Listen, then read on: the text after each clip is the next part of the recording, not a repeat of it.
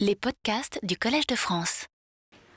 Bon, ben, bienvenue à tous pour ce quatrième cours, euh, et donc juste à la moitié de la, de la série euh, de cette année. Je vois qu'il reste encore un petit peu d'audience, même pour un sujet euh, aussi classique et honoré par le temps que celui des liquides de Fermi. Donc, le cours d'aujourd'hui porte sur euh, quasi-particules et liquides de Fermi. Là, de nouveau, je vais dire le même genre de choses que ce que j'ai dit les fois précédentes, c'est-à-dire c'est un sujet très vaste qui pourrait faire l'objet euh, d'un cours complet. Bon, Philippe Nozière, euh, il y a quelques années, consacrait une année entière à traiter ce genre de problème.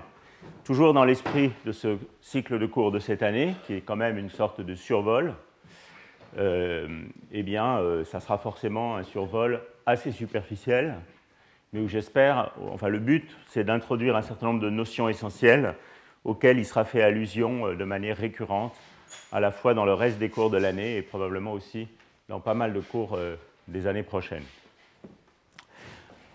J'en profite pour dire qu'à mon avis, c'est un sujet extrêmement subtil, et je ne suis pas sûr d'avoir en fait une bonne manière euh, de présenter et d'aborder la notion de quasi-particules dans un système de Fermi en interaction. J'ai essayé de mélanger un petit peu une approche, je dirais, empirique, en particulier en mettant en lumière les spectroscopies de photoémission, et euh, une approche un petit peu plus formelle. Euh, on verra ce que ça donne. Je ne crois pas qu'il y ait d'approche véritablement complètement satisfaisante de ce sujet, parce que les concepts sont à la fois très subtils et et assez phénoménologique finalement. Alors le séminaire d'aujourd'hui, euh, eh bien, il m'a donné l'occasion, à mon grand plaisir, de reconnecter avec euh, un, collègue, euh, Henri Godefrin, avec qui j'avais eu pas mal de relations il y a, il y a quelques temps et que j'avais un peu perdu de vue. Donc Henri est à Grenoble, ex-CRTBT, nouvellement appelé Institut Néel, et c'est un grand spécialiste de l'hélium 3, sous différentes formes, et en particulier de l'hélium 3 liquide, et de l'hélium 3 liquide absorbé sur des substrats de manière à pouvoir étudier des films d'hélium 3 liquide bidimensionnel, qui est un liquide de Fermi particulier avec des très fortes corrélations. Et euh, c'est ça dont Henri va nous parler aujourd'hui, à mon grand plaisir. Donc je le remercie d'avoir pu venir euh, au milieu de l'organisation de QFS, euh, qui a l'air d'être un gros truc. J'en profite également pour euh, signaler que, toujours à mon grand plaisir, euh, Véronique Brouet a accepté de euh, venir nous parler la semaine prochaine. Donc, c'est le séminaire du 2 juin qui n'avait pas encore d'orateur ou d'oratrice, si vous vous en souvenez. et finalement, ce cours complémentera aussi le cours d'aujourd'hui, puisque vous entendrez parler de photoémission par une experte et non pas par un amateur comme dans le cours d'aujourd'hui. Donc voilà un petit peu les choses dont je voudrais vous parler aujourd'hui. Comme d'habitude, je dirais probablement euh, la moitié ou les deux tiers de ce qui est sur ce transparent. Je voudrais commencer d'abord par un certain nombre de motivations phénoménologiques, très classiques, en particulier l'hélium 3 bulk.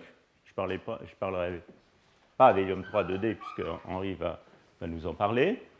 Et également un petit peu de fermion lourd. Ensuite, je vais innover un peu, je vais faire une bonne partie du cours d'aujourd'hui au tableau, en fait. Euh, je vais vous parler euh, de quasi-particules.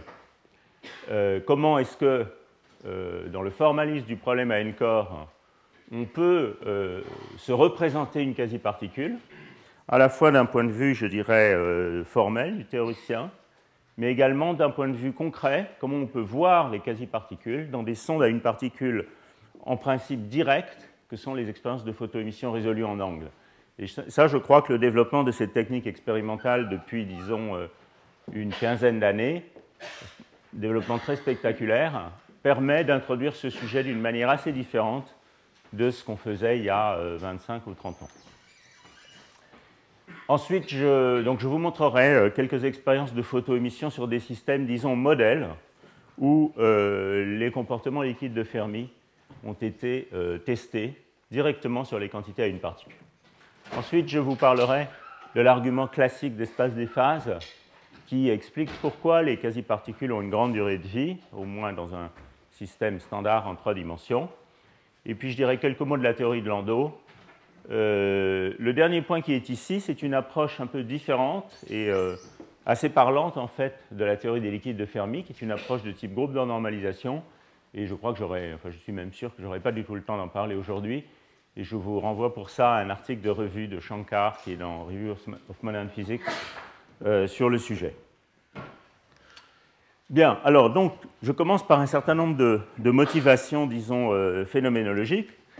Alors en fait, euh, la théorie des liquides de Fermi, qui donc a été, dont le grand pionnier a été Landau au début des années 50, eh bien curieusement c'est une sorte de sous-produit du projet Manhattan, entre, incidemment, puisque c'est à Los Alamos que était produit de l'hélium 3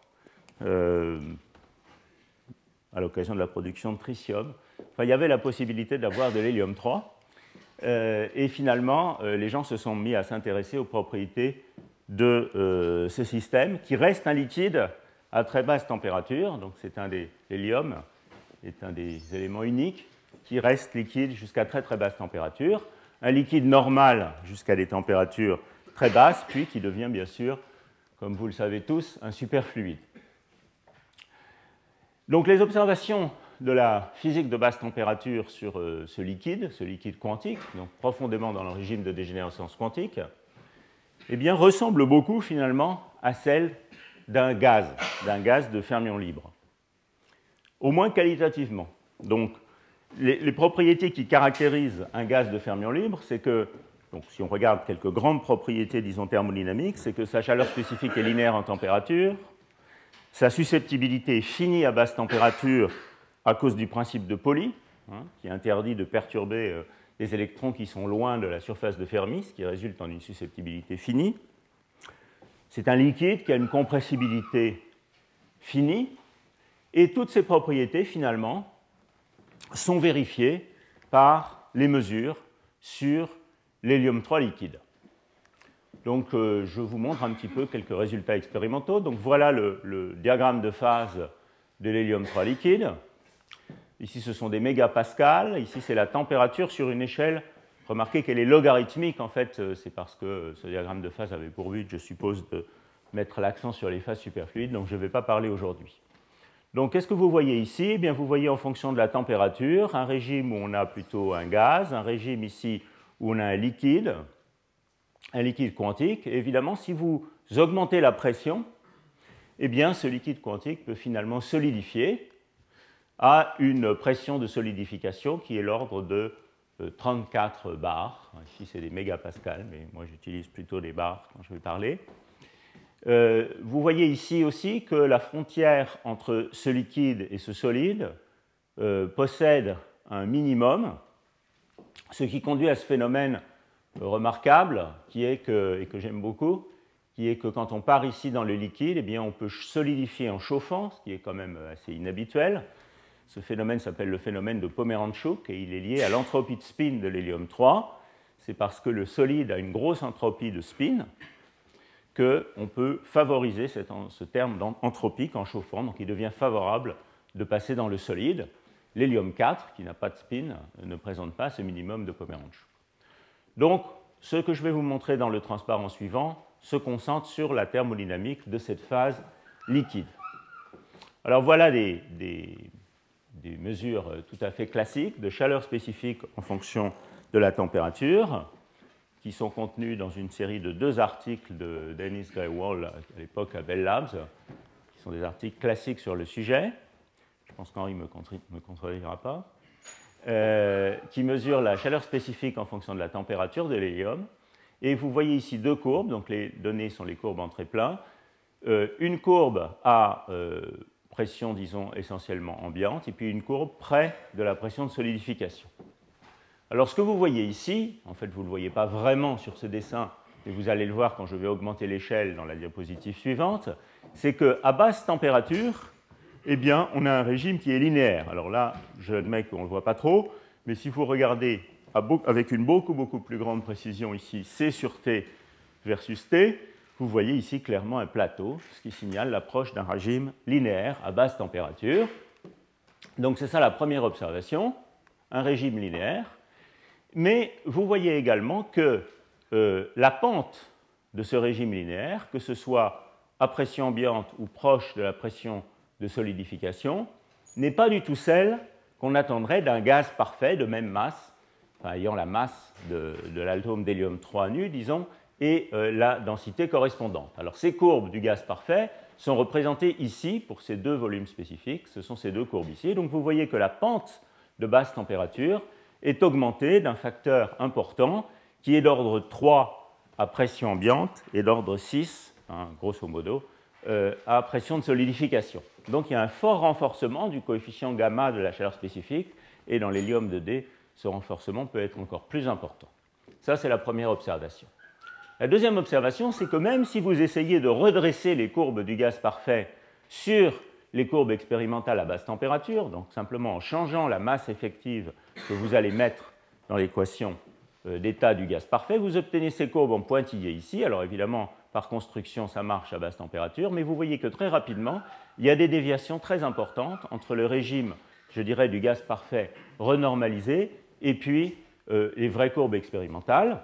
Et en particulier, il existe des déviations à ce régime linéaire, et en fait des déviations euh, au comportement euh, où on aurait simplement remplacé m par une nouvelle masse effective, qui interviennent à une échelle de température remarquablement basse, qui est ici, vous voyez, grosso modo, de l'ordre de 200 ou 300 millikelvin.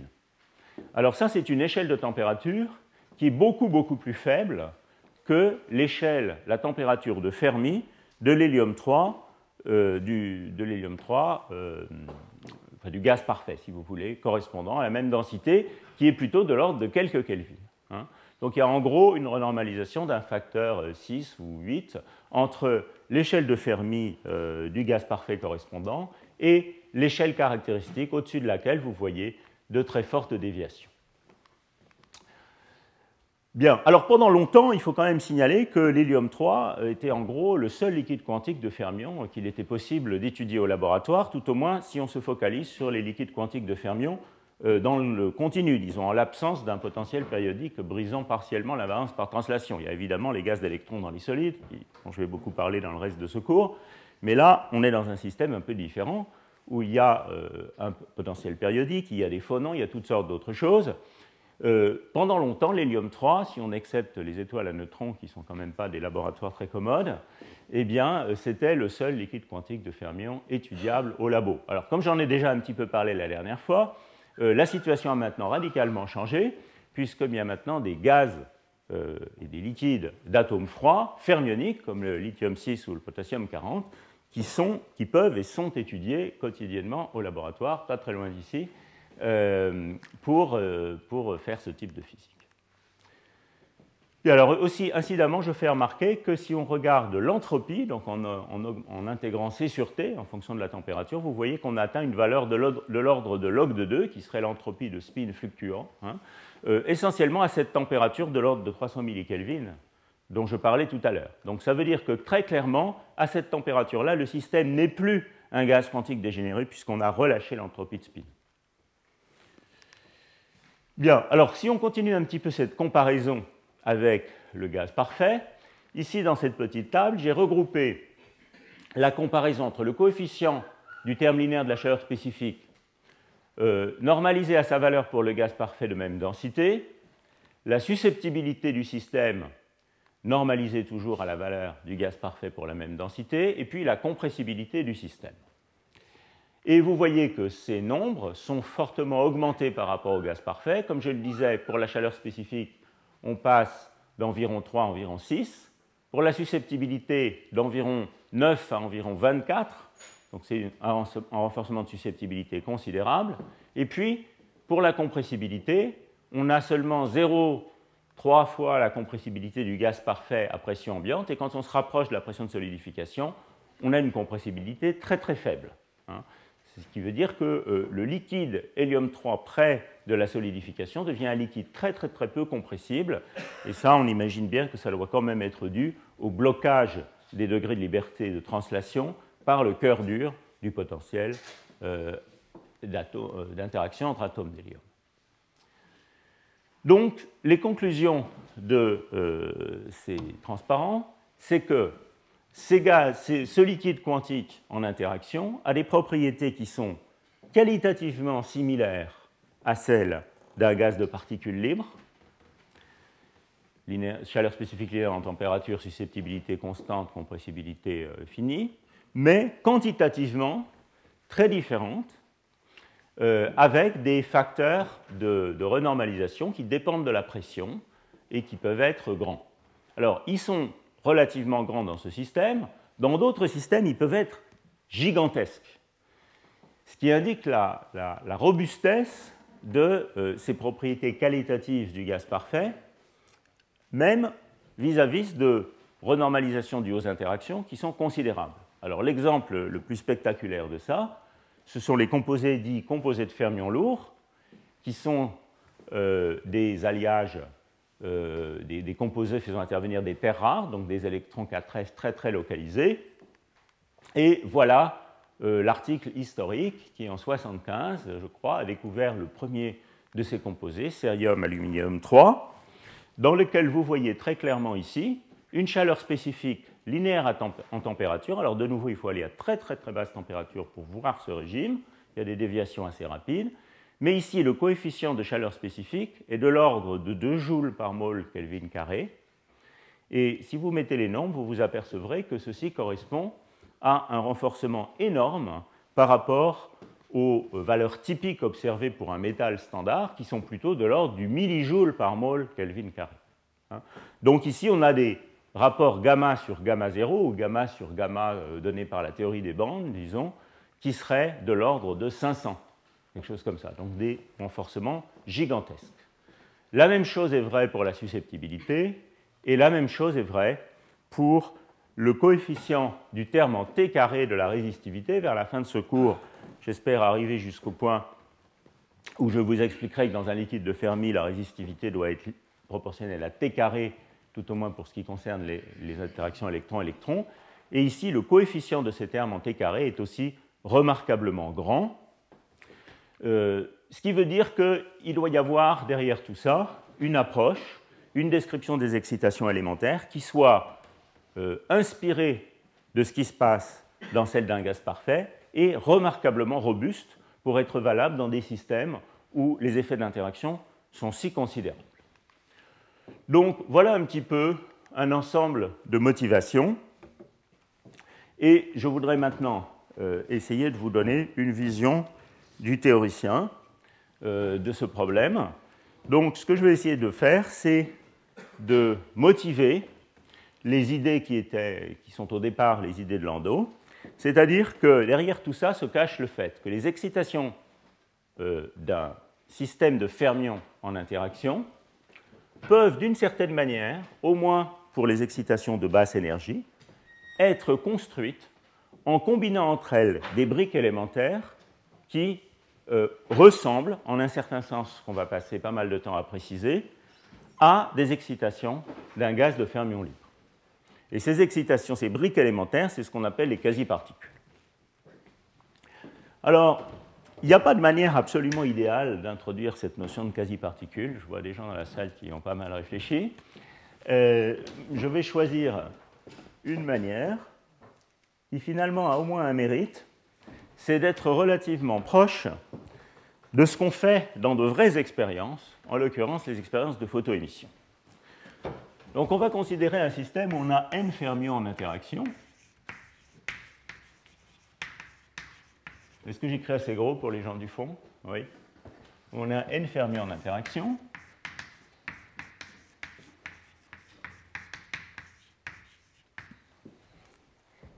Et on va se poser le problème de savoir ce qui se passe quand on passe de n fermions à n plus 1 fermions. Donc c'est le problème à n plus 1 corps.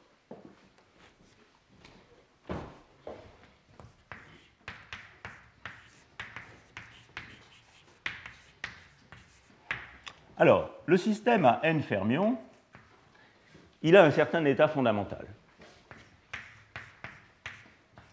Cet état fondamental est bien entendu un objet horriblement compliqué, dans lesquels il y a toutes sortes de corrélations, c'est le vrai état fondamental à n corps qui dépend de 10 puissance 23 coordonnées de toutes les particules. Et cet état fondamental a une certaine énergie, E0, qui est donc l'énergie de l'état fondamental. Je vais maintenant considérer le système à n plus une particule. Et ce système à n plus une particule, il a aussi son spectre avec toutes les fonctions du problème à n plus un corps et les énergies correspondantes. Et on va remarquer d'abord que je vais donc d'abord considérer un système qui soit vraiment invariant par translation, disons comme l'hélium 3, ça veut dire que l'hamiltonien complet du problème commute avec toutes les translations. Et par conséquent, l'impulsion, la vraie impulsion, est un bon nombre quantique. Donc je peux classifier mes états, si je regarde un problème dans le continu, par le nombre total de particules, qui est aussi conservé, l'impulsion h bar k, et puis éventuellement le spin et tout autre nombre quantique qui serait conservé.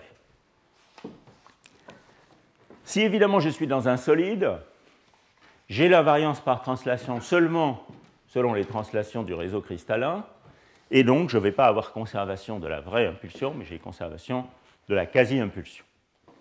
Mais enfin, c'est une situation similaire, disons, où j'ai H qui commute avec les translations du réseau cristallin, et j'ai conservation de K, cette fois la quasi-impulsion, disons, dans la zone de Brio. Je peux donc classifier les états du problème à n plus un corps par tous ces nombres quantiques, et en particulier, je peux m'intéresser aux états qui sont maintenant des états excités, je les numérose par un A, euh, du problème à n plus un corps ayant une impulsion K, ou une quasi-impulsion K. Et ces états ont certaines énergies, E, A, K, n plus 1.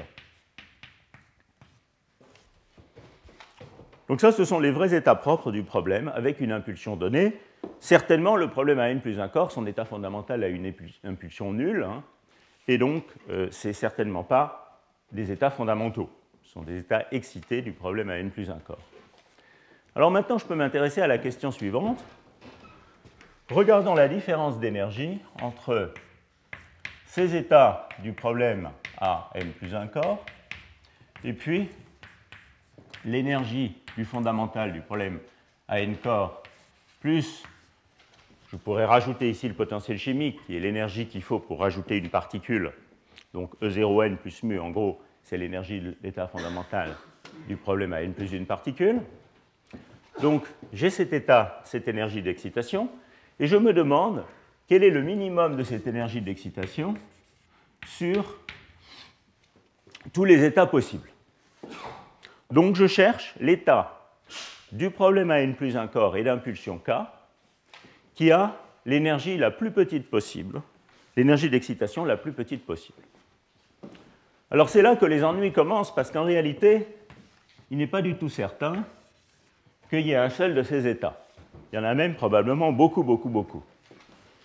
Euh, dans un problème à n corps, la séparation en énergie des états à n corps est certainement du type exponentiel de moins L, puisque en gros, j'ai exponentiellement beaucoup d'états qui doivent être contenus dans un intervalle qui est lui seulement linéaire dans le volume du système, puisque le spectre d'énergie va en gros euh, de moins L fois quelque chose à plus L fois quelque chose, et j'ai exponentiellement beaucoup d'états, donc la séparation de niveau typique doit être exponentiellement petite. Donc la question de savoir combien il y a exactement d'états qui réalisent ce minimum, ça, c'est une question particulièrement délicate dans laquelle je n'ai pas envie de, m'aventurer. Mais disons pour simplifier pour l'instant qu'il y en a en gros un ou peu qui réalisent ce minimum. Et ça, ça va être évidemment mon énergie d'excitation d'impulsion K dans le système. Et la question que je me pose, c'est, donc il aura aussi sa fonction d'onde, une certaine fonction d'onde, psi K. Et la question que je me pose, c'est est-ce que cet état, ou ces états, ressemblent à ceux ou à l'état où je prendrais le fondamental du système à n particules et où je rajouterais de l'extérieur une particule d'impulsion k. Donc c'est ça la question que je pose.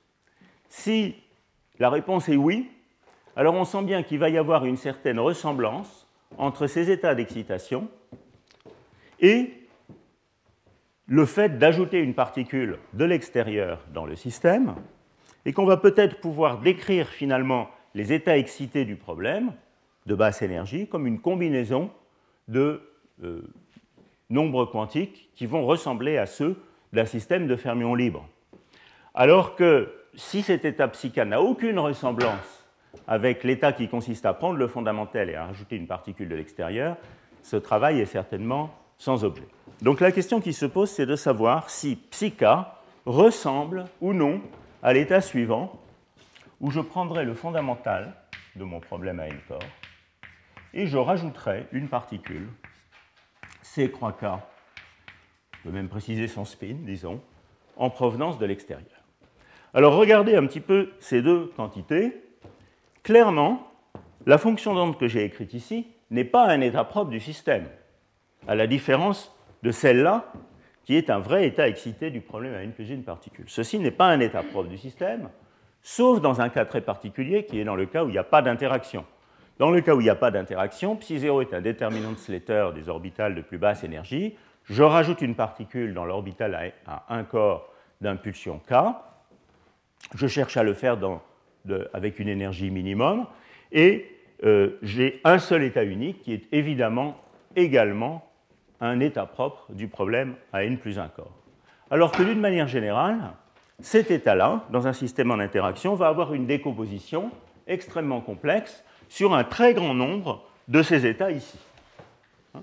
Donc je vais m'intéresser à la décomposition de cet état sur l'ensemble du spectre du problème à n plus un corps et n'interviendront dans euh, cette décomposition, bien sûr, que les états d'impulsion K, puisque l'impulsion K est conservée.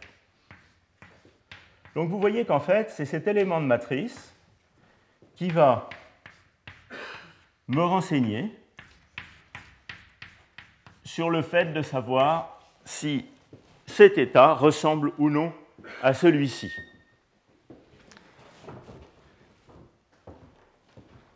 Si ces éléments de matrice sont tous très très très petits et tous répartis de manière euh, sur un très très large gamme de psi à k, eh bien le recouvrement de ces fonctions d'onde va être en général très faible et donc cet état ne ressemble pas à celui-là. Si en revanche, lorsqu'on va regarder les états A de cette somme qui sont proches de l'énergie minimale d'excitation dont je parlais tout à l'heure, eh si quand on fait ça, l'élément de matrice correspondant reste fini, d'ordre 1, eh bien ça veut dire que finalement, cet état-là, qui était l'état qui réalisait ce minimum d'énergie, ressemble avec une amplitude finie à cet état ici.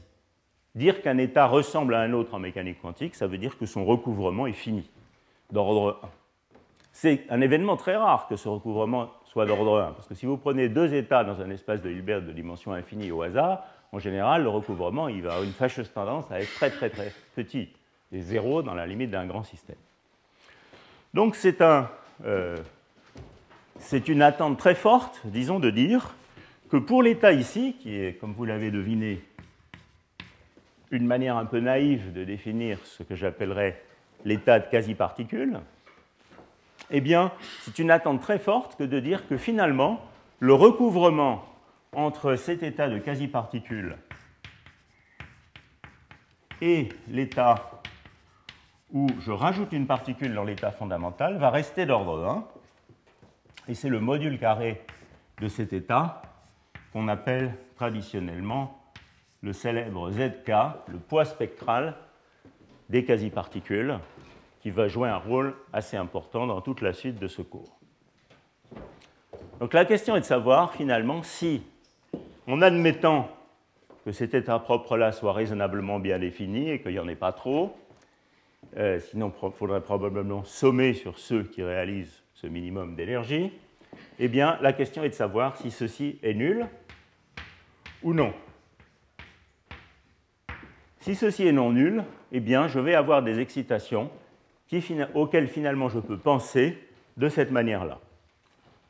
Si ceci est nul, eh bien, mes excitations vont avoir une nature très très très différente. Alors si par exemple vous prenez un système unidimensionnel, et que vous faites cet exercice de rajouter une particule et de chercher l'énergie minimale pour le faire, vous allez trouver un état qui va être en fait un état composite, une superposition d'un ce qu'on appelle un spinon et un holon, qui a un recouvrement zéro avec l'état croix psi 0. Et donc ça, c'est un cas où les excitations du système, qui existent, il y a des excitations élémentaires bien définies, ne sont pas du tout des états qui ressemblent à cet état-là. Donc les systèmes unidimensionnels sont déjà une exception à euh, cette classification. Mais la beauté de la chose, c'est que finalement, dans beaucoup de systèmes de fermions en interaction, à trois dimensions en particulier, eh bien, cette propriété est correcte. Et ce résidu de quasi-particules reste d'ordre 1. Alors, ce n'est pas une chose qu'on peut vraiment prouver, et il y a une bonne partie de la physique euh, de ce domaine dans les 20 dernières années qui a consisté à essayer de casser cette propriété, c'est-à-dire de trouver des systèmes ou de regarder des systèmes dans lesquels eh bien, euh, Z n'était pas fini, c'était nul.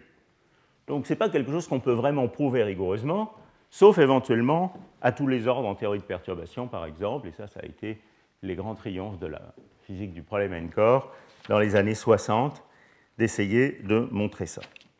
Alors, pour que tout soit vraiment bien clair, je précise quand même, c'est évident, mais je précise quand même que quand je parle de C croix K sigma, je parle évidemment de l'opérateur de création d'une particule dans les fonctions d'onde à une particule du problème sans interaction. Hein. Ce C croix K réfère à mon problème sans interaction, donc le H0 sans interaction, qui a un certain spectre epsilon K0, disons, et certaines fonctions d'onde à un corps phi K de R, qui dans le cas de l'hélium seraient simplement des ondes planes, disons, et qui dans le cas des électrons dans un solide seraient des ondes de bloc. Et quand je parle de ces croix K, ce que je veux dire, c'est que je considère une décomposition de l'opérateur qui crée un fermion au point R avec un spin sigma sur la base de ces fonctions d'onde à un corps. Donc il s'agit bien de créer un fermion dans un état une particule qui sont ceux du système sans interaction. Bon, donc voilà une sorte de j'oserais pas dire définition, mais au moins de motivation semi-empirique de la notion de quasi-particule, qui a au moins le mérite de poser une question précise, qui est de savoir, quand je regarde tous les états excités du système à n plus une particule, le vrai spectre, et que je regarde ces états de plus basse énergie possible d'impulsion K, est-ce que je me retrouve avec des états pour lesquels ce recouvrement de fonctions d'onde reste fini? Alors la beauté de la chose, c'est qu'on peut répondre à cette question de manière expérimentale. Maintenant, ce n'est pas quelque chose qu'on pouvait faire, à ma connaissance, si facilement dans les années 60. Vous voyez que pour réaliser ça expérimentalement, il faut vraiment prendre votre système à une particule et soit injecter une particule, soit enlever une particule. Donc toutes les mesures, je dirais, de fonctions de corrélation euh, habituelles, que ce soit la susceptibilité, la fonction de corrélation spin-spin, le transport, ne vont pas réaliser un tel processus, puisque ce sont des processus qui sont à nombre de particules constant. Toutes ces fonctions de réponse mesurent des corrélations courant-courant, spin-spin, densité-densité, qui sont des corrélations à deux particules, dans le jargon des théoriciens du problème à corps. Ici, on parle d'une véritable expérience où on change le nombre de particules du système, et donc il s'agit de fonction de corrélation à une particule ou de fonction de Green à une particule. Donc pour sonder ça, il faut vraiment réaliser une expérience où on change le nombre de particules du système. Et ça, c'est ce que font les expériences de photoémission en envoyant un photon sur le système.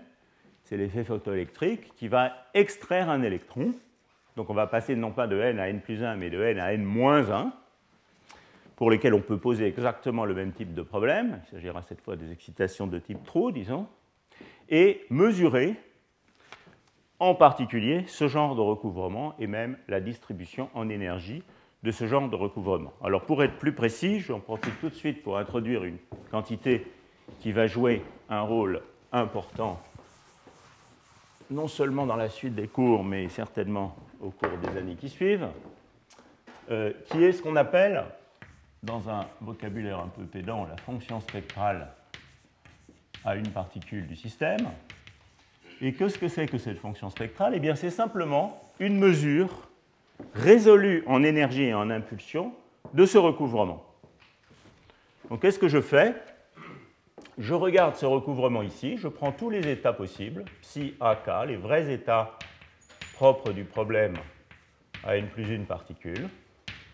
Je regarde le recouvrement avec la fonction d'onde c croix k psi 0, dont j'ai abondamment parlé jusqu'à maintenant, et je regarde ce recouvrement de manière résolue en énergie, c'est-à-dire je me demande, pour une énergie d'excitation h bar oméga au-dessus de l'état fondamental, quels sont les éléments qui ont un poids important dans cette grande somme sur tous les états A que je vais faire?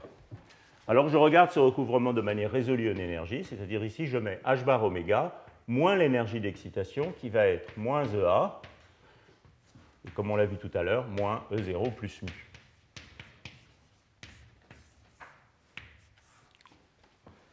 Voilà, donc vous voyez que cette formule, qui a l'air très compliquée, euh, en fait, quand on la comprend comme ça, elle devient extrêmement naturelle. Elle mesure un recouvrement de fonction d'onde de manière résolue en énergie d'excitation et en impulsion. Donc ça, c'est ce qu'on appelle la fonction spectrale à une particule. Là, je l'ai défini à température nulle. On peut généraliser à température finie. Et je l'ai défini pour les excitations de type particule, où j'ajoute une particule au système, ce qui correspond ici à h bar oméga positif. Je pourrais par convention définir la même chose pour h bar oméga négatif, mais souvenez-vous que c'est quand même toujours une énergie d'excitation qu'on regarde. C'est juste par convention qu'on les met à oméga négatif. Et on ferait exactement la même chose, mais maintenant en enlevant une particule au système, donc c'est les excitations, si vous voulez, de type trou. Je ne réécris pas la formule, mais c'est une formule tout à fait analogue, où je passe de n à n-1 particules. Si j'avais voulu euh, être plus fidèle à la photoémission, j'aurais dû commencer par parler de celle-là en premier, parce que c'est vraiment celle-là qu'on mesure. Malheureusement, il n'existe pas d'expérience aussi précise qui permette de sonder cette fonction pour les oméga positifs. Euh, il y a des techniques de photoémission inverse, mais elles ont une beaucoup moins bonne résolution que la photoémission standard. Donc, voilà une quantité importante qui va jouer un rôle important dans la suite. Alors, je suis dans un métal ou dans un liquide. Donc, je suis dans un système qui n'a pas de gap d'énergie. Autrement dit, je peux certainement trouver des excitations du type dont je parlais à l'instant, c'est-à-dire des excitations du problème à n plus 1 corps de moment k, qui ont une énergie aussi petite que je veux. Et donc je peux me demander quelles sont les impulsions k, ou les quasi-impulsions k dans un solide, telles que l'énergie d'excitation dont je parlais tout à l'heure, c'est-à-dire ce xi k quasi-particule qui était EA le minimum sur A de A moins E0 plus mu. Quelles sont les, les impulsions K telles que ces énergies d'excitation soient nulles ou arbitrairement petites?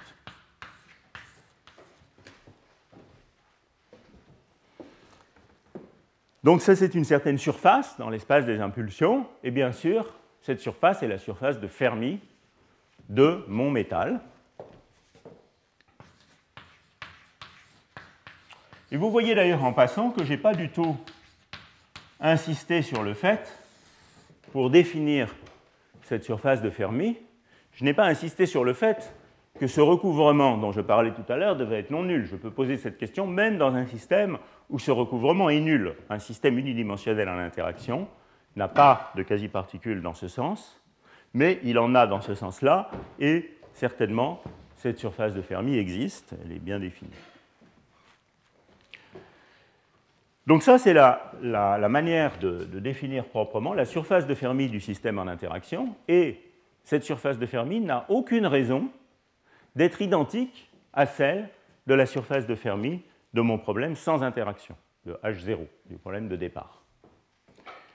Alors elle n'a aucune raison d'être identique, mais il y a quand même une propriété magique dont je pense beaucoup d'entre vous ont entendu parler, qui s'appelle le théorème de Lottinger,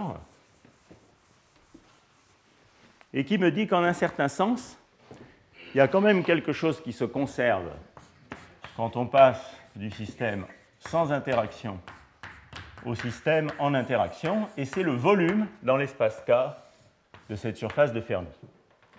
Si je suis dans un système sans interaction, la surface de Fermi, c'est très simple. Je remplis les orbitales d'énergie la plus basse jusqu'à euh, une certaine énergie qui est l'énergie de Fermi. Et donc, j'ai un certain volume qui est évidemment égal au nombre de particules. Donc le nombre de particules par unité de volume, ça va être deux fois, à cause du spin, disons, si j'ai un spin et demi, l'intégrale proprement normalisée pour les cas à l'intérieur de la surface de Fermi. Le volume de la surface de Fermi va être la densité de particules.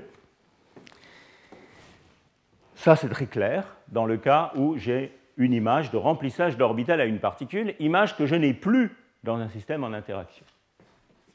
Et donc le théorème de Luttinger me dit que, bien que je n'ai plus cette image de remplissage d'orbital à une particule, et que je sois obligé de définir la surface de Fermi du problème de cette manière, qui correspond effectivement à la manière dont on l'observe, c'est-à-dire, vous allez le voir tout à l'heure, euh, l'apparition d'excitation d'énergie arbitrairement petite à certaines valeurs de l'impulsion, eh bien, bien que j'ai plus cette image, cette propriété reste néanmoins correcte. C'est-à-dire que la surface de Fermi du système va se déformer, donc imaginons par exemple la surface de Fermi qui aurait une tête comme ça, eh bien elle va se déformer quand je passe au système en interaction en conservant son volume. Bon mon dessin brise en plus un peu des invariances par rotation, mais on peut imaginer que ce n'est pas forcément le cas. Alors évidemment, dans un système isotrope, comme l'hélium 3, ou comme euh, les gaz de fermion euh, du LKB, si j'oublie le piège, eh bien dans un système isotrope, dire que le volume est constant et que la surface est isotrope, eh bien, ça veut dire qu'elle ne peut pas changer du tout. Ça doit rester une sphère de même volume.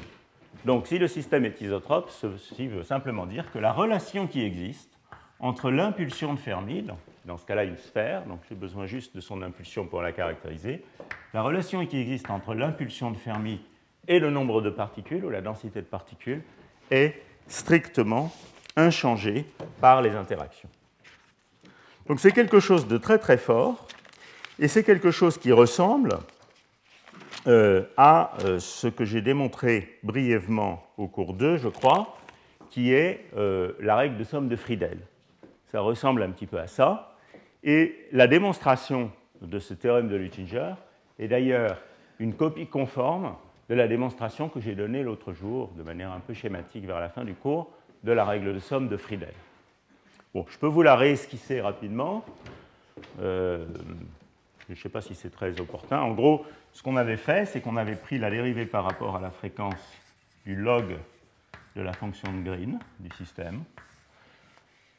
Ce log de la fonction de Green, avec un signe moins ici, de manière à avoir l'inverse, vous voyez que ça, c'est la dérivée par rapport à la fréquence du log de oméga plus mu moins epsilon k moins la self-énergie.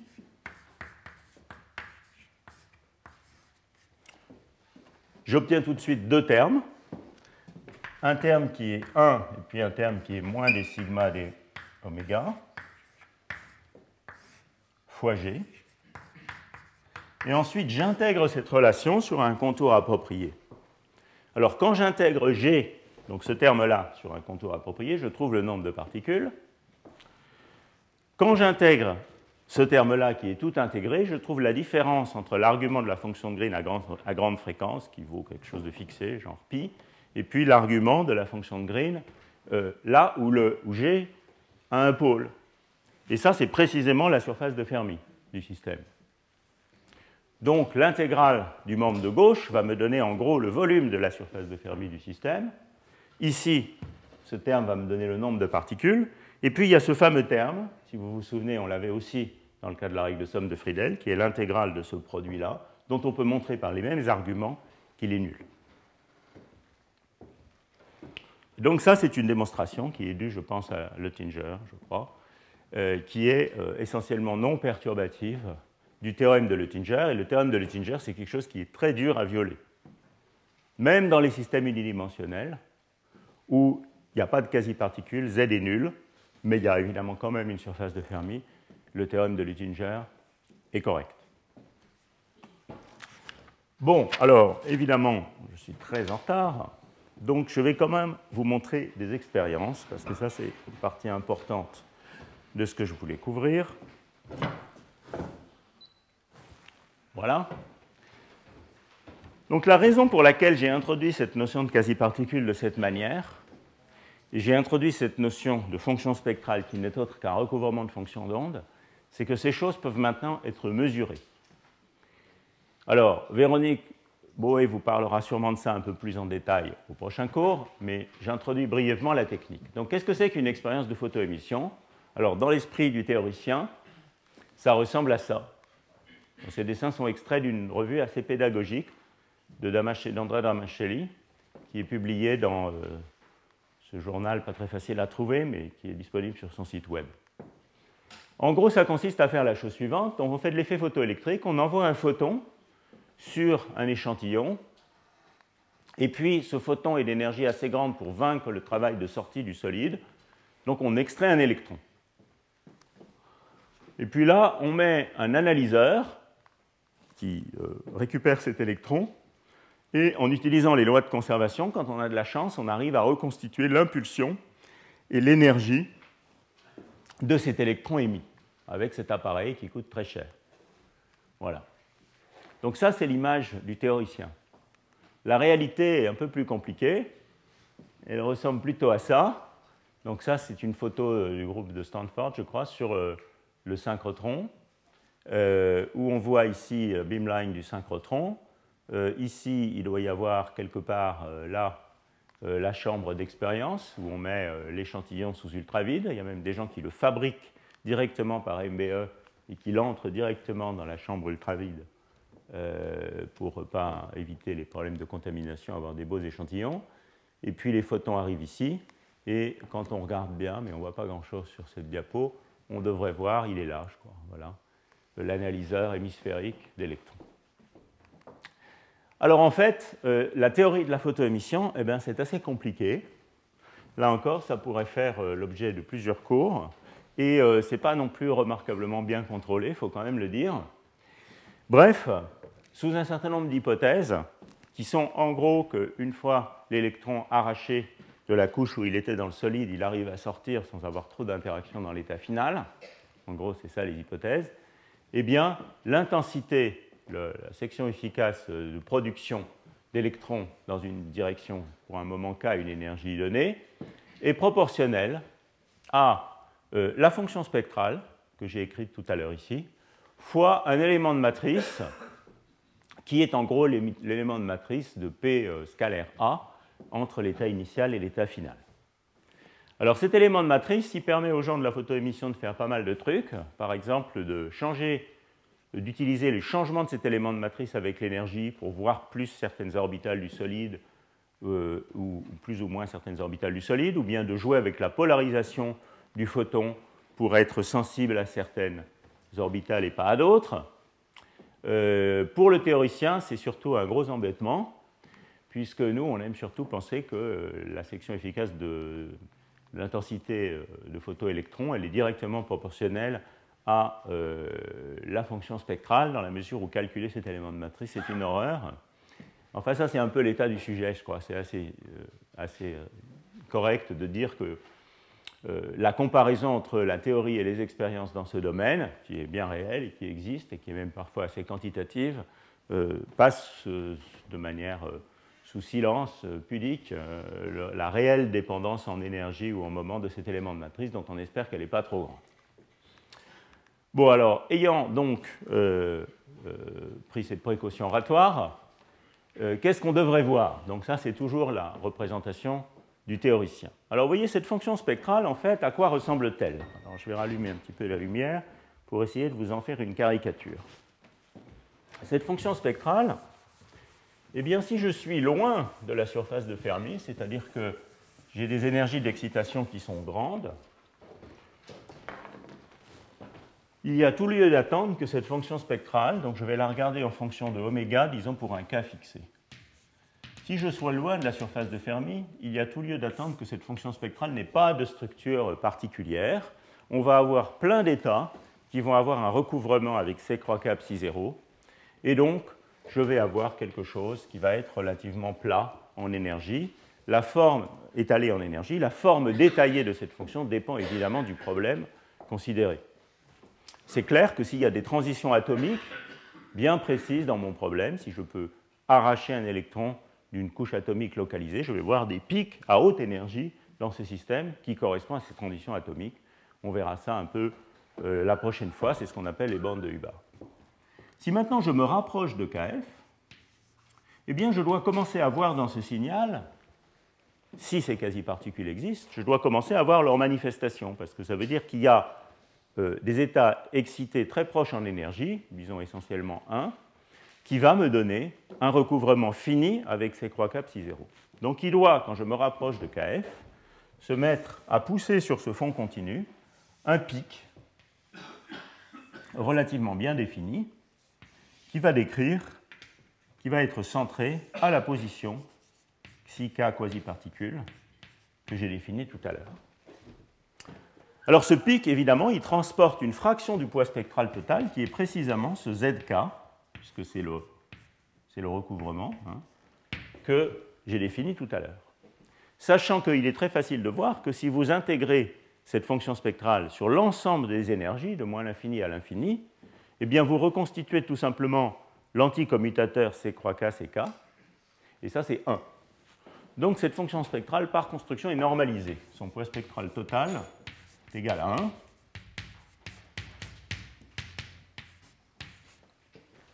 Et donc ce zk n'est qu'une fraction qui peut être très faible de l'ensemble du poids spectral. Cette partie, disons, incohérente, parce qu'elle est étalée en énergie, va transporter une fraction du poids spectral 1 moins zk. Et donc vous voyez que ce pic, c'est la signature, l'empreinte digitale de la quasi-particule dans une telle expérience de photoémission, et elle permet en principe de remonter à des informations cruciales sur les quasi-particules du système. Alors, quelles sont ces informations? Ben, C'est d'abord la dispersion de ces quasi-particules, la manière dont leur énergie varie avec l'impulsion. Donc ça, ça va me permettre, si je suis très près de la surface de Fermi, je peux linéariser cette relation de dispersion et je vais trouver quelque chose qui est proche de la surface de Fermi, la vitesse de Fermi du système, vitesse de Fermi qui n'a rien à voir avec celle du système libre, fois K moins KF.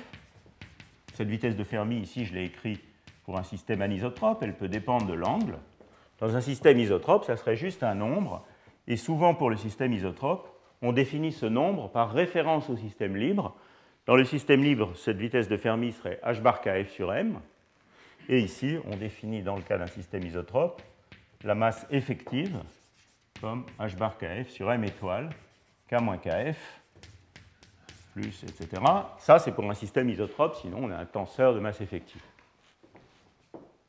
Donc, première chose, la mesure de cette relation de dispersion doit permettre de remonter à la masse effective du système ou, dans un vrai solide, à, aux vitesses de Fermi dans les différentes directions. Deuxième chose, elle doit permettre également de nous renseigner sur la largeur de ce pic. Alors ça, c'est si on a de la chance et que cette largeur et pas plus petite que la résolution instrumentale. Et cette largeur, c'est évidemment l'inverse du temps de vie de ces quasi-particules.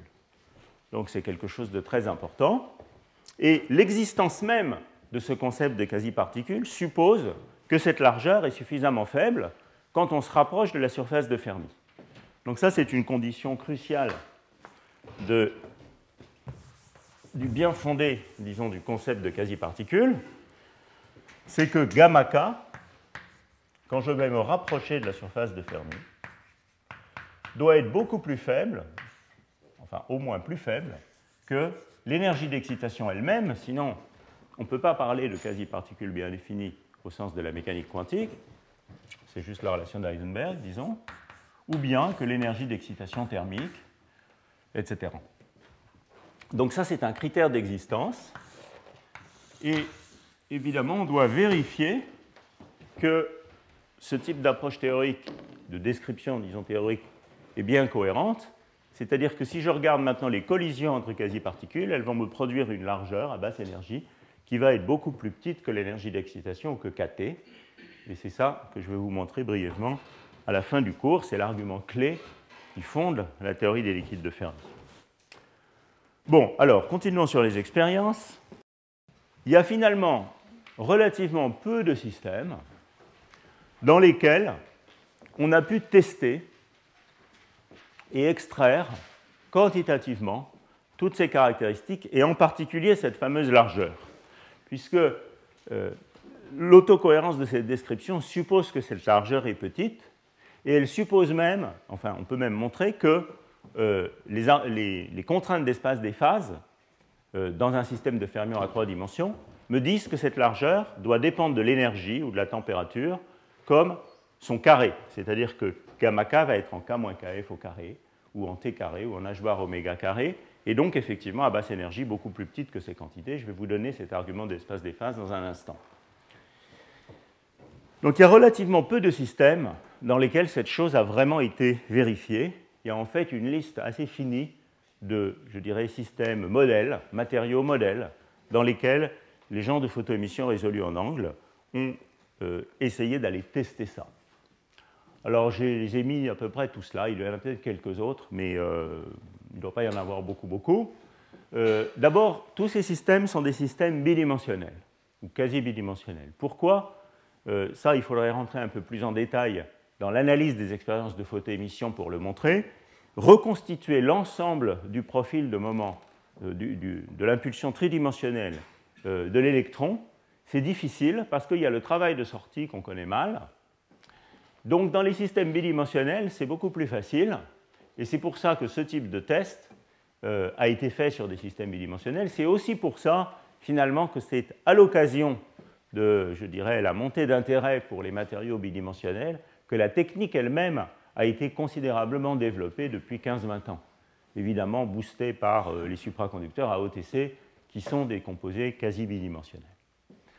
Donc voilà deux matériaux, un titane, un composé du titane et un état de surface du molybdène, qui ont été étudiés euh, par euh, le groupe de Klessen euh, d'abord, et puis ici par Tony Valla et collaborateurs, donc le groupe de Brookhaven, et dans lesquels ces deux matériaux, qui sont des métaux relativement peu corrélés, avec des interactions électron-électron visibles mais pas énormes, et le but euh, de, ce travail était de voir si eh bien, on arrivait à résoudre bien ce pic de quasi-particules au point de pouvoir extraire sa largeur. Alors vous allez juger par vous-même. Donc voilà le type de résultats expérimentaux. Alors en fait, ça, ce n'est pas les courbes euh, originelles de ce premier papier, c'est les courbes d'un autre article de Luca Perfetti et le groupe de Lausanne, euh, beaucoup plus tardif, qui réinterprète en fait cette forme de, spectre. Et qu'est-ce que vous voyez ici? Alors ce système, il a une surface de Fermi un peu baroque qui contient des poches comme ça. Ça, c'est le centre de la zone de Brillouin qu'on appelle le point gamma. Et puis on se déplace comme ça en changeant l'angle de l'analyseur. Alors vous voyez ce qui se passe ici, c'est qu'on a un espèce de truc assez large. Et puis quand on se rapproche de la surface de Fermi, donc qui est le point d'intersection là, ce pic devient fin et bien résolu. Et puis finalement, quand on passe de l'autre côté de la surface de Fermi, donc à l'intérieur de la poche, qui doit se trouver par ici, le pic disparaît complètement. Et ce pic disparaît complètement parce qu'on euh, extrait des électrons du système, donc il y a un facteur de Fermi, la, section efficace de, production d'électrons, c'est la fonction spectrale fois un facteur de Fermi. Donc quand l'énergie d'excitation est passée du côté positif, ben, on ne voit plus rien, on voit plus, qu'un fond. Alors donc pour essayer d'extraire euh, cette, euh, cette cette largeur, eh bien, il faut faire un fit de ces spectres. Donc le pic de quasi-particules, on le voit bien, on est très content. Mais il faut essayer d'analyser les mécanismes qui conduisent à cette largeur gamma k. Et alors le problème, c'est que dans les solides, il n'y a pas que des interactions électron-électron, il y a aussi des interactions électron-phonon. Et en fait, si je regarde à basse énergie, eh bien, ces, interactions électron-phonons sont particulièrement importantes. Et donc, il faut modéliser cette interaction électron-phonon pour avoir une chance, dans ces systèmes faiblement corrélés au moins, d'extraire la contribution électron-électron. Alors, c'était un peu ça le problème de ce premier article. Ce premier article faisait un fit de ces lignes de Ray en utilisant uniquement une loi en oméga 2, hein, qui est euh, celle qui sortirait des interactions électron-électron, en ignorant complètement les interactions électron-phonons. Et le coefficient de ce terme en oméga 2 qui était obtenu dans ce premier article était considérable, était énorme, complètement irréaliste par rapport aux mesures de résistivité et complètement irréaliste pour un système aussi peu corrélé. En fait, cette analyse, en tenant compte des interactions électron-phonons, a été refaite dans cet article de Perfetti et collaborateurs, et euh, de manière, je trouve, quand même assez convaincante, euh, une fois euh, une comparaison même aux calculs ab initio de l'interaction électron-phonon pour ce système, eh bien, la self-énergie électron-électron a été, disons, extraite, au moins la, loi en oméga 2 a été extraite avec une valeur du coefficient bêta qui est beaucoup plus cohérente avec ce qu'on sait de la résistivité de ce système. Donc voilà un beau pic de quasi-particules. Euh, en voilà d'autres. Alors ce type d'analyse a été aussi réalisé sur cette surface de molybdène. Donc ce que vous voyez ici, c'est toujours ce pic de quasi-particules, cette fois pour différentes valeurs de xk. Et euh, au terme d'une analyse un petit peu similaire, eh bien, vous voyez ici euh, le fit qui a été réalisé pour la largeur de ce pic, qui est relié à la partie imaginaire de la self-énergie, mais ici, ça serait essentiellement gamma k, en fonction de oméga, de l'énergie d'excitation. Alors vous voyez qu'il y a deux contributions. Il y a une contribution qui est ici, qui donne euh, cette dépendance en fréquence à basse fréquence, qui a été euh, attribuée à l'interaction électron-phonon. Ça, c'est un calcul de l'interaction électron-phonon pour ce système. Et puis, il y a une loi en oméga 2 ici, enfin, si on veut bien croire que c'est un oméga 2, euh, qui, est euh, la, qui est censée être la contribution des interactions électron-électron dans ce système. C'est quand même particulièrement délicat d'extraire vraiment des gamma hein, dans ces expériences de photoémission. Ce que les expériences de photoémission donnent de manière assez directe, et ça est, très intéressante, c'est euh, la dispersion des quasi-particules et une idée du poids spectral, Z.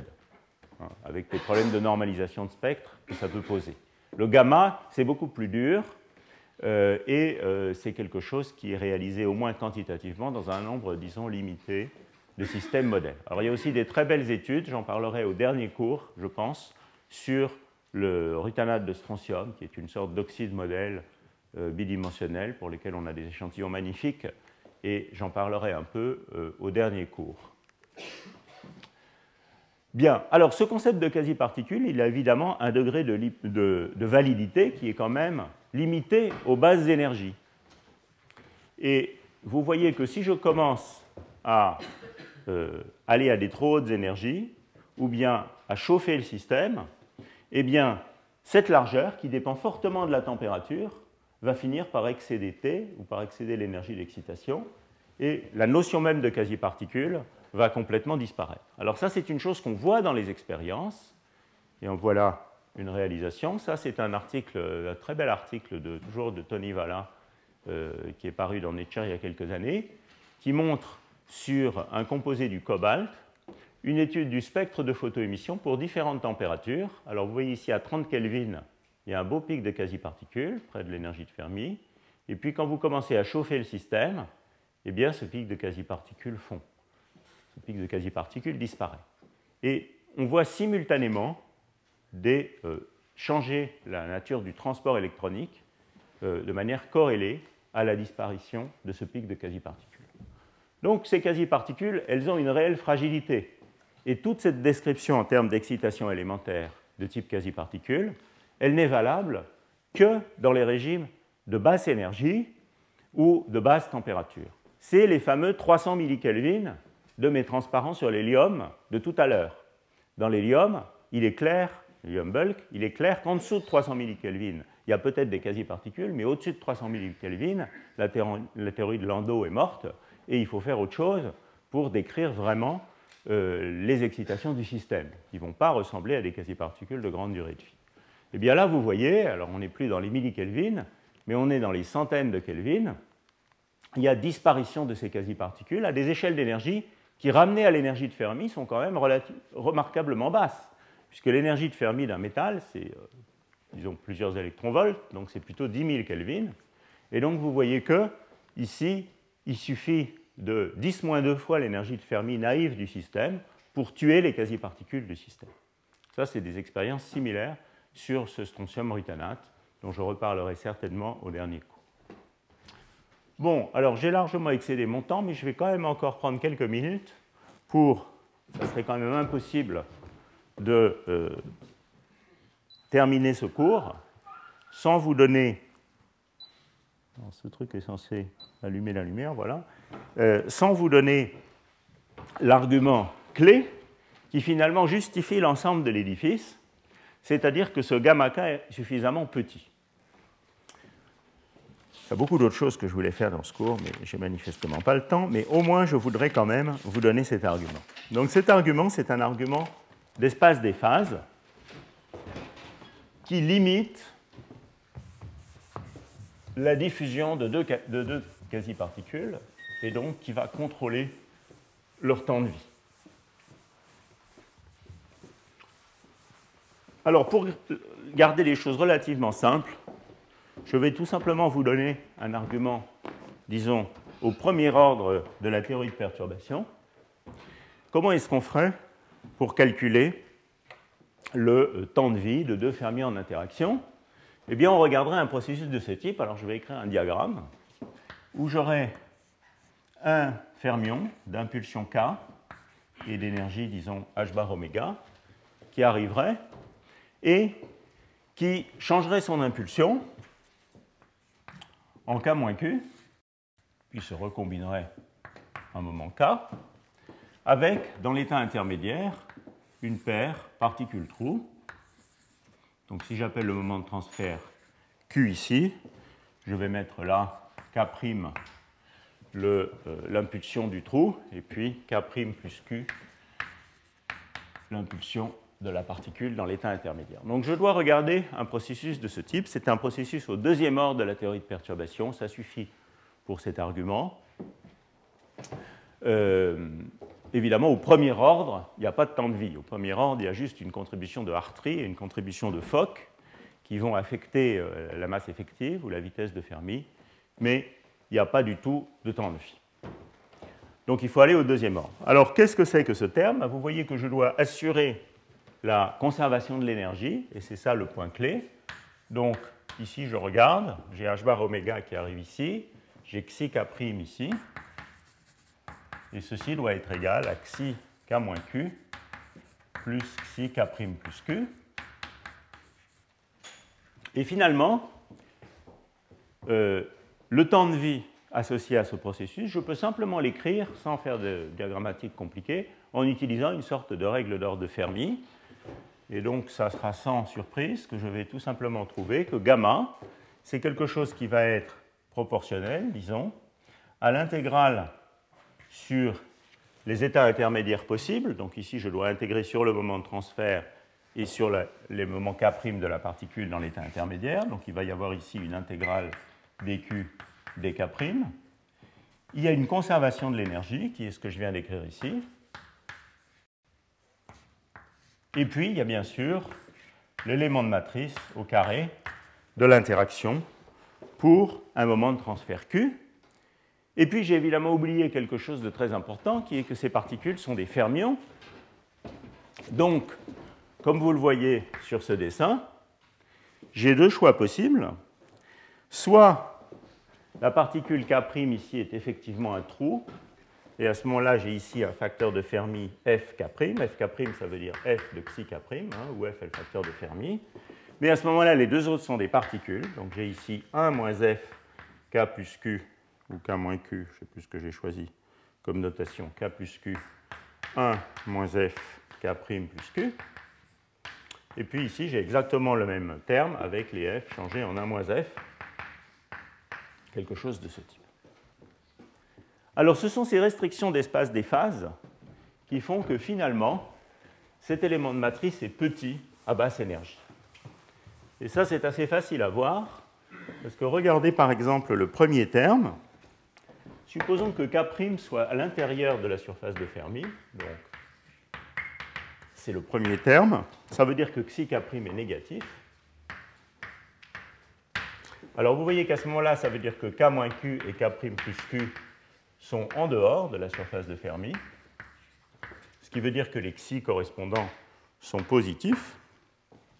Autrement dit, h bar oméga, c'est la somme de nombres qui sont tous positifs. Xi k moins q plus xi k plus q qui sont positifs, moins xi k qui est positif aussi. Donc ceci est un nombre qui est positif.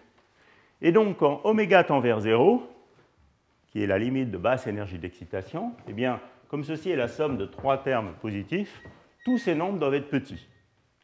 Ce qui veut dire que finalement, asymptotiquement, quand oméga tend vers 0, tous ces moments, k moins q et k' plus q et k' doivent tous se rapprocher de la surface de Fermi elle-même. Alors pour aller très vite, ça va vouloir dire que maintenant, si je regarde non pas oméga égale 0, mais oméga proche de 0, comme ici j'ai deux intégrations, eh bien je vais pouvoir mener ces intégrations sur une couche d'énergie qui est d'ordre h bar oméga autour de la surface de Fermi. Comme j'en ai deux, eh bien je vais trouver que ce truc-là est en gros h bar oméga au carré, disons pour aller très vite. Alors vous pouvez faire les choses plus en détail, mais là euh, je suis un peu limité par le temps, j'avais préparé un calcul un peu plus soigneux, mais la conclusion c'est ça.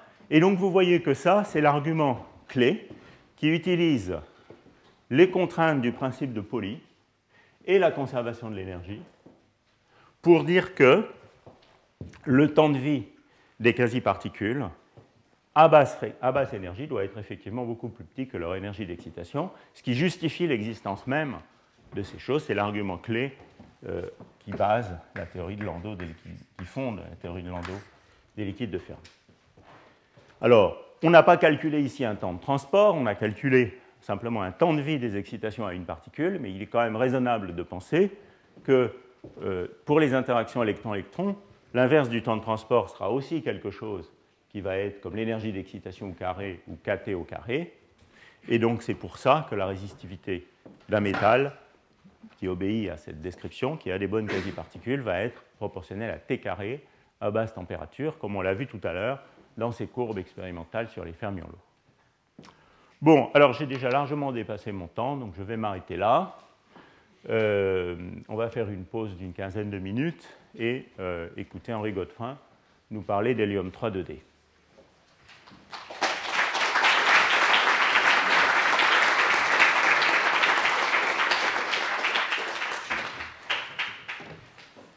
Retrouvez tous les contenus du Collège de France sur www.colège-2-france.fr.